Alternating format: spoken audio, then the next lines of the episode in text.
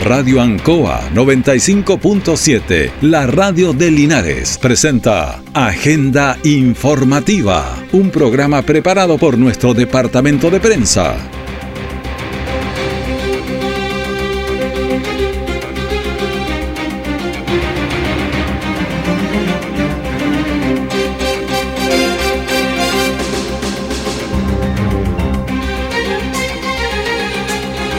¿Cómo están? Bienvenidos a Agenda Informativa aquí en la Radio Ancoa en este lunes 27 de febrero de 2023.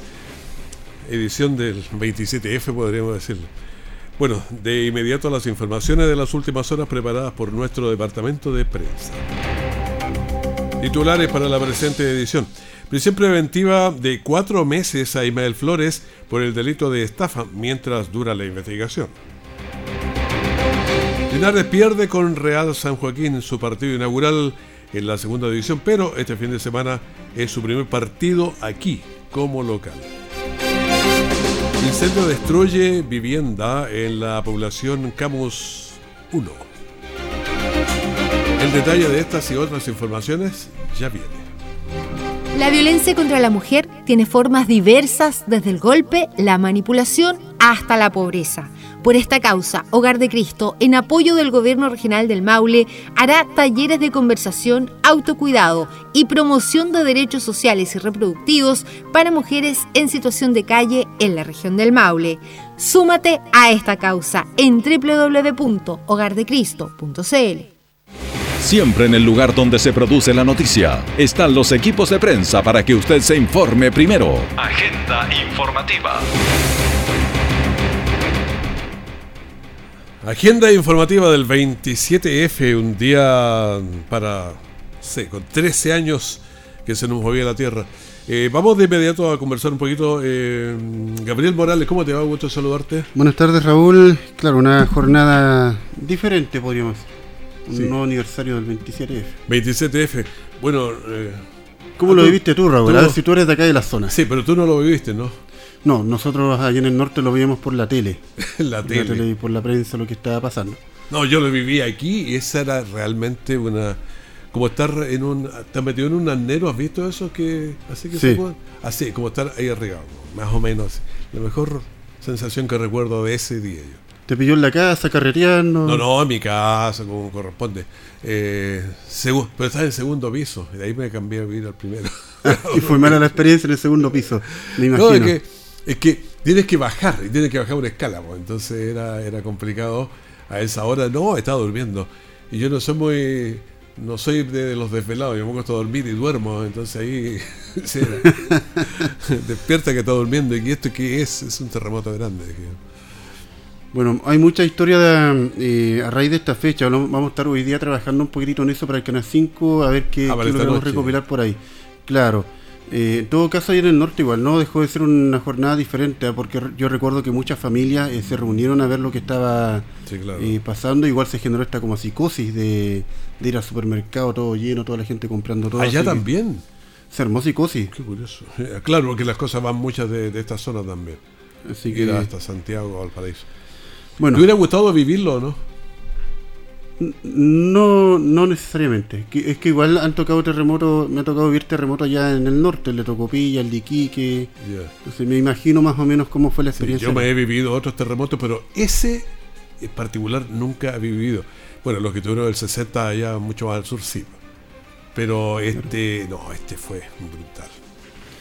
Bueno, ese es el recuerdo del 27F. No, eh, constitución y todo, o sea, todo lo que pasó, terrible. Cuando empezamos a saber lo que pasa en Curanipe, en todas esas partes, no, es, terrible. Bueno, mucho por contar, así que pero lo vamos a recopilar para para vamos a verlo para la noche. Oye, también tuvimos otra noticia que edición preventiva. De cuatro meses a Ismael Flores por el delito de, de estafa mientras dura la investigación. Bueno, era un ex dirigente social, Claro, Ismael Flores, muchos lo recuerdan por Linares, ayuda a Linares, también otro, otras ramas de esta agrupación en Longaví y Hierbas Buenas. Él ofrecía dinero a cambio de viviendas, hubo gente que le depositaba 400 mil, después 600 mil, es por dar un ejemplo, en, algunos casos una persona que eh, se consiguió con su jefa 4 millones de pesos, entonces... Para asegurarse la casa. Claro, me dio mucha pena incluso Raúl eh, porque em, yo recuerdo para el, último cumpleaños que tuvo Ismael Flores hubo una señora que enferma fue a cantarle feliz cumpleaños y me la encontré hoy en, tribunales y ella me contaba que quedó viviendo en la calle. Quedó en ah, la ahí le fue a cantar para el último cumpleaños de él, le fue a cantar. ella le cantó a él en su, en su último cumpleaños que estuvo como, como dirigente social y, uno, imaginaría, uno, imaginaría, que su entorno no, no, se ha involucrado en esto, pero eh, esta señora me decía que quedó en la calle porque quedó muy endeudada con, con toda la plata que Ismael le, logró quitar. De igual forma, un conductor que, que, trabajaba constantemente con él, lo desplazaba a distintos lugares, eh, también eh, lo vi, me tocó verlo hoy como víctima en este caso. De hecho, tenemos las palabras de él, lo vamos a revisar en, un ratito más. O sea, claro, había mucha gente que trabajaba cerca, que lo movilizaba y y, no se salvaron, no se salvaron porque eh, igual eh, les, logró sacar dinero y, es doloroso. Él también involucró a la constructora Galilea, él decía que tenía viviendas, tenía una especie de convenio con constructora Galilea, esto nunca fue así, hubo gente que cayó, también eh, él decía que tenía propiedades en la villa Doña Agustina, nunca fue así tampoco, así que fue una jornada muy extensa en tribunales donde se revisó el detalle a detalle de lo que ha sido todas estas acusaciones. Claro, cuando se hizo la otra a comienzos de enero, me parece, no, de febrero, em, y estaba, según dijo, en, en, Santiago, en alguna comuna ahí, y no vino, fue esa vez... Eh, vía Zoom. Vía Zoom por un, por un error, porque alguien le mandó el, link. Sin embargo, cuando se estaba hablando de eso en la audiencia, se supo que Ismael habría estado cometiendo nuevos delitos similares en la comuna de Chillán. O sea, lo estaba viviendo Entonces uno entra a cuestionarse si estaba o no en Santiago. Em, bueno, eh, estuvimos eh, conversando con Sergio Corbalán, él es el abogado de las víctimas a la salida de tribunales. Él conversó muy brevemente porque tenía que moverse, pero estas son sus palabras. Con la que consta y puede dar fehacientemente eh, credibilidad de que se cumplen los presupuestos procesales contenidos en el artículo 140 del Código Procesal Penal para, en este caso, el ingreso del imputado al centro de cumplimiento penitenciario, de Curicó en este caso. ¿Por qué se reformalizó, abogado, en esta audiencia? No, efectuó, no, se efectuó la reformalización, se había solicitado por parte del Ministerio Público efectuar una reformalización en atención a un error de un monto eh, en la formalización, pero finalmente no, se llevó a cabo dicha reformalización. Eh, abogado, entonces, eh, prisión preventiva, ¿cuántos meses para la investigación? Cuatro meses de investigación, prisión preventiva para Ismael Flores de Linares Ayuda a Linares. Bueno, era Sergio Corbalán, el abogado entonces eh, apoyando a las víctimas eh, de esta estafa millonaria. Ismael eh, siempre pedía dinero en efectivo, nunca pidió transferencias y eso cuesta un poco más en el tema de las evidencias. Porque, Suena sospechoso, ¿ah? Claro, siempre dinero en tiende a todo hacer transferencias. Él hacía bastante jugarretas citando a gente a, a bienes nacionales, a bienes raíces para el tema de las propiedades, eh, inventaba gente que no existía y, entre otros detalles que salieron a la luz hoy en audiencia. las víctimas se reunieron afuera de tribunales eh, para esperar qué sucedía con esta, con esta fecha. Eh, finalmente se determinó esta prisión preventiva por cuatro meses mientras se investiga el, más, detalles y Ismael fue trasladado o está siendo trasladado hasta la comuna de Curicó. Allá va a estar con esta medida cautelar. Eh, conversamos con Marcia Maldonado, una de las víctimas que nos relata un poco lo que es su testimonio respecto a esta estafa. Estoy muy agradecida, muy feliz, siento que por primera vez me siento afortunada de haber sido escuchada por la justicia, de que esto haya tenido un final, entre comillas, un poco feliz, si bien esta persona va a quedar detenida eh, fueron muchos los millones, fue mucha la plata que llevó y ahora luchar para que esa plata, este tipo, pueda en algún momento devolverla a las personas, porque en algún lugar la tiene que tener, nadie se gasta más de 200 millones en tan poco tiempo. Eh, pero estoy contenta, agradecida de que por fin un grupo de, de linarenses fuimos escuchados. Sí que bueno, se sienten escuchados por lo menos las víctimas. ¿El problema tendrá los 200 millones en alguna parte o se eh, vida loca a veces se, la gasta? Tengo entendido que se las gastó, por lo que por la información que nos llegó por ahí. Por el correo de las brujas. Por el correo de las brujas, pero bueno, es por eso que se está investigando qué sucedió con estos dineros, en qué los gastó y a ver qué sucede más adelante porque la gente quiere recuperar estas platas, algo que también se ve muy complejo. Oye, pero a mí me llama la atención ya, ¿cuántos son los estafados más o menos? ¿40, 50? Son cerca de 27 familias. Claro. Porque la verdad es que a mí me sonaría raro si alguien, cualquier negocio que uno dice, te hago una transferencia, te dicen no, a uno no entiende, uno, dos, tres, pero tanta gente que no, bueno, a lo mejor le llamó la atención, no, pero, pero suena raro porque yo la verdad es que uno paga en estos tiempos todo por transferencia. Yo ya ni me acuerdo quién está en el billete de 5 mil pesos. Claro. Doña Gabriela, está olvidada. Uno se acostumbra ya a la moneda digital, pero bueno, eh, tanta gente que cayó y sigue cayendo, porque como te decía, se le acusa ahora de, delitos de estafa en la, en la, ciudad de Chillán. Algo que, que comentaba también recién es eh, sobre uno de sus trabajadores, digamos, de su círculo cercano, Juan Labra, quien eh, trabajaba constantemente con él y está también muy afectado por toda esta situación de estafa. Escuchemos sus palabras. Sí, muy conforme. Era más o menos lo que esperaba. Sí. ¿En caso suyo, por cuánto fue defraudado? 10 millones. Sí. Y bueno, feliz porque ya quedó eh, preso y no va a estafar más gente, porque todavía está estafando gente ahí en Chillán, en Longaví. Entonces estafa a esta gente, pues, y está riéndose de nosotros. Bueno, ahí escuchábamos a Juan Labra, conductor de Ismael Flores, o ex conductor más bien dicho, eh, quien lo trasladaba a distintos lugares y que trabajaba en su, en su entorno, ¿no? Eh, en las distintas actividades y campañas que se organizaban a través de la agrupación Linares Ayuda a Linares. O sea, conoce bien todo lo que estaba pasando. Conócelo, y pese a esto fue, fue también engañado por este monto de 10 millones, eh, acaba de decir. Claro, es que tiene que haber hecho un montón de viajes y cosas que uno, bueno, espera que el retorno llegue en algún minuto.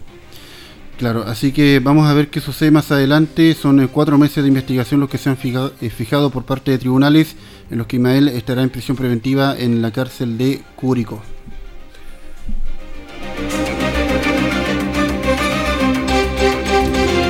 En Archie te ayudamos a prevenir los incendios. Tener un plan de prevención de incendios y actuación es esencial. El ideal es que los vecinos de zonas con riesgo de incendio forestal puedan estar especialmente coordinados y preparados. Aumentar la prevención los días de viento, no tener vegetación especialmente combustible en el jardín e incluso contar con hidratantes y depósitos de agua cada cierta distancia son algunas de las medidas. Un aporte de Archie. Somos lo que Chile escucha.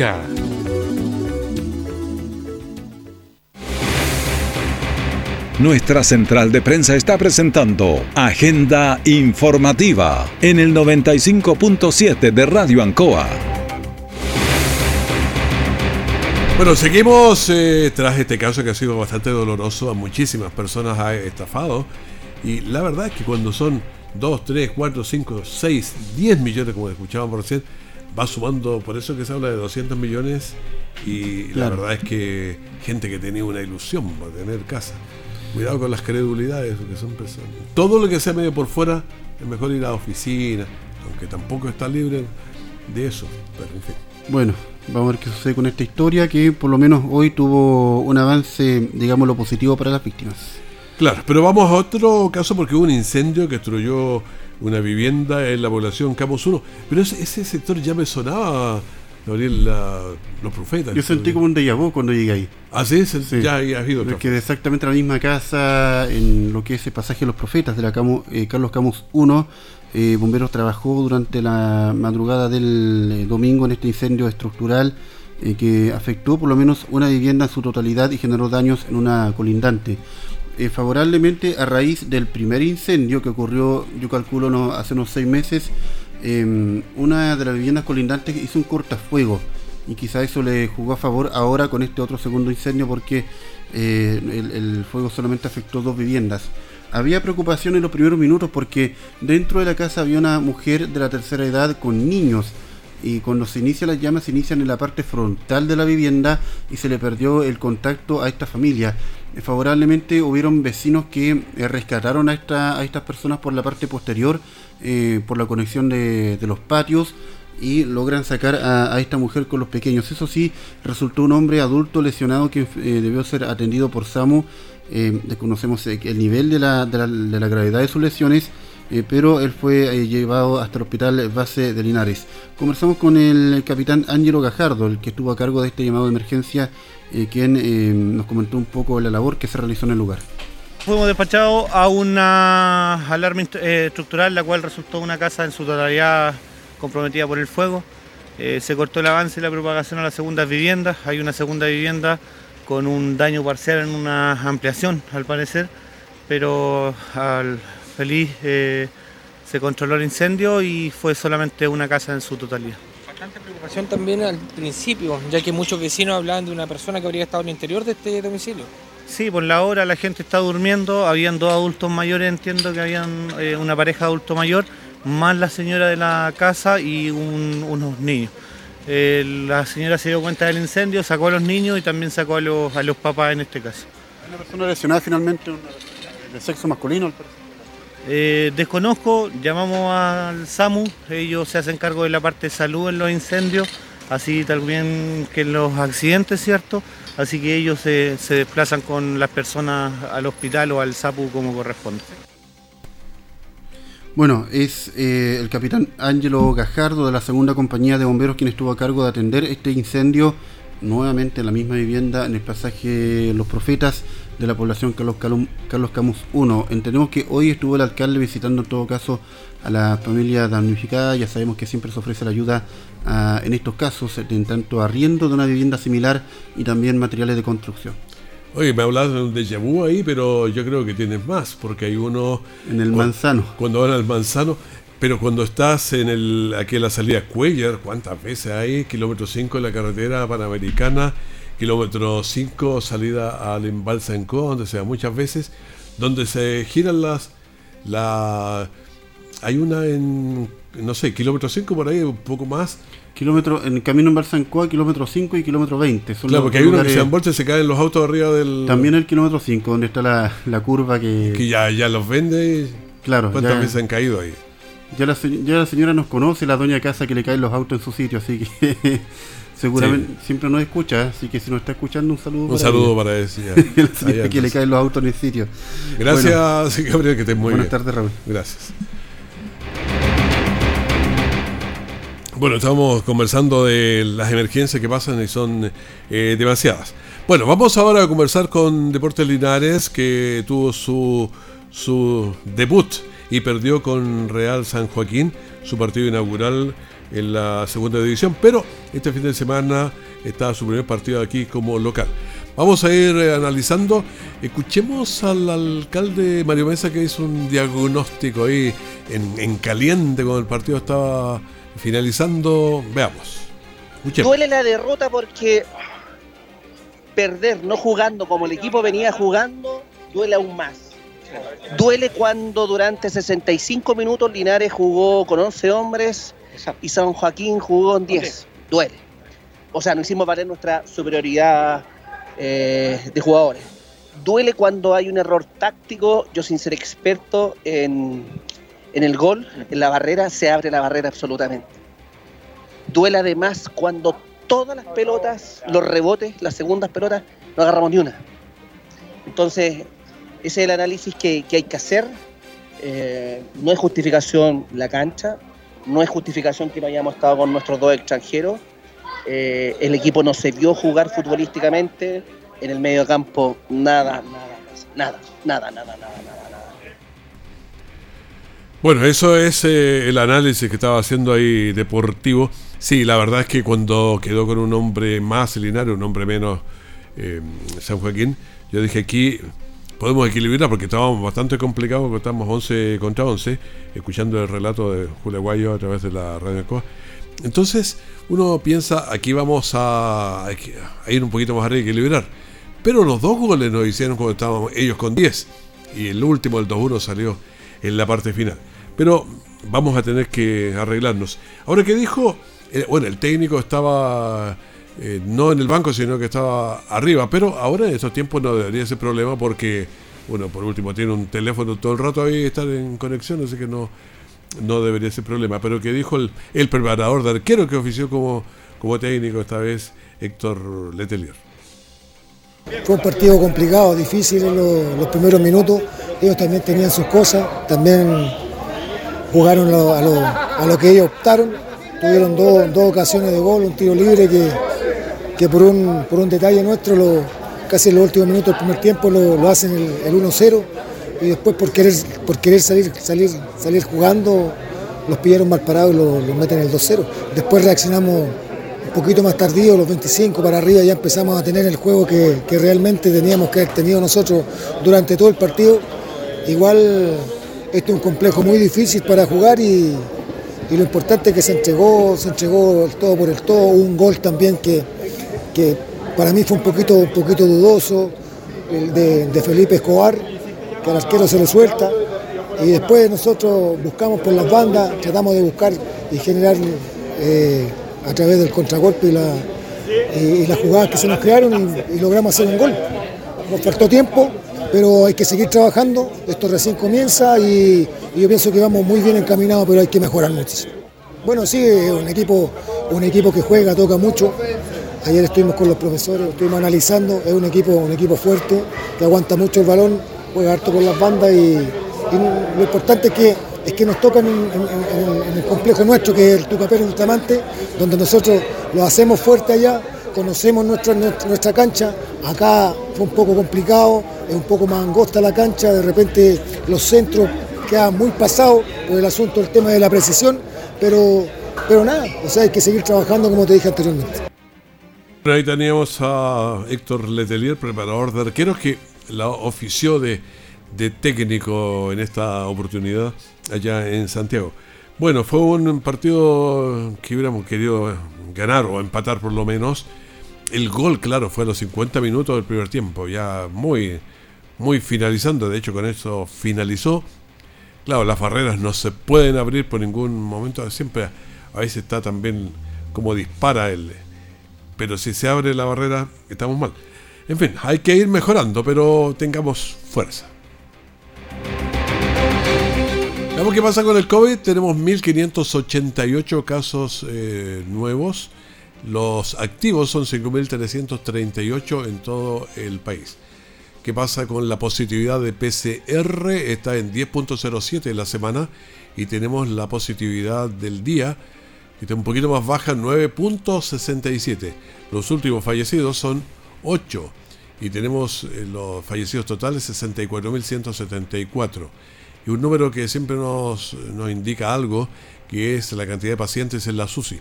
¿Por qué indica algo? Porque de ahí salen la mayoría de las personas que fallecen. De la UCI, 79 hay, 79. Entonces es un número que hay que bajarlo mucho más. Y lo que están más grave todavía, eh, pacientes conectados a ventilación mecánica invasiva y ese número también hay que bajarlo porque está en 66. Esta es la información del, COVID que hay que tener cuidado porque los esquemas de vacunación uno los tiende a relajar, pero hay que volver sobre ellos también y es lo que señalan las autoridades. Bueno, en este 27F, un día complejo porque nos recuerda mucho dolor. Linares no tuvo tantos fallecidos, pero sí otros sectores, así que mm, lo recordamos con especial atención a las víctimas y a sus familiares en este día. Despedimos agenda informativa de la Radio Ancoa. Quédese con nosotros. Ya viene el diario de cooperativa. Que esté muy bien. Muchas gracias.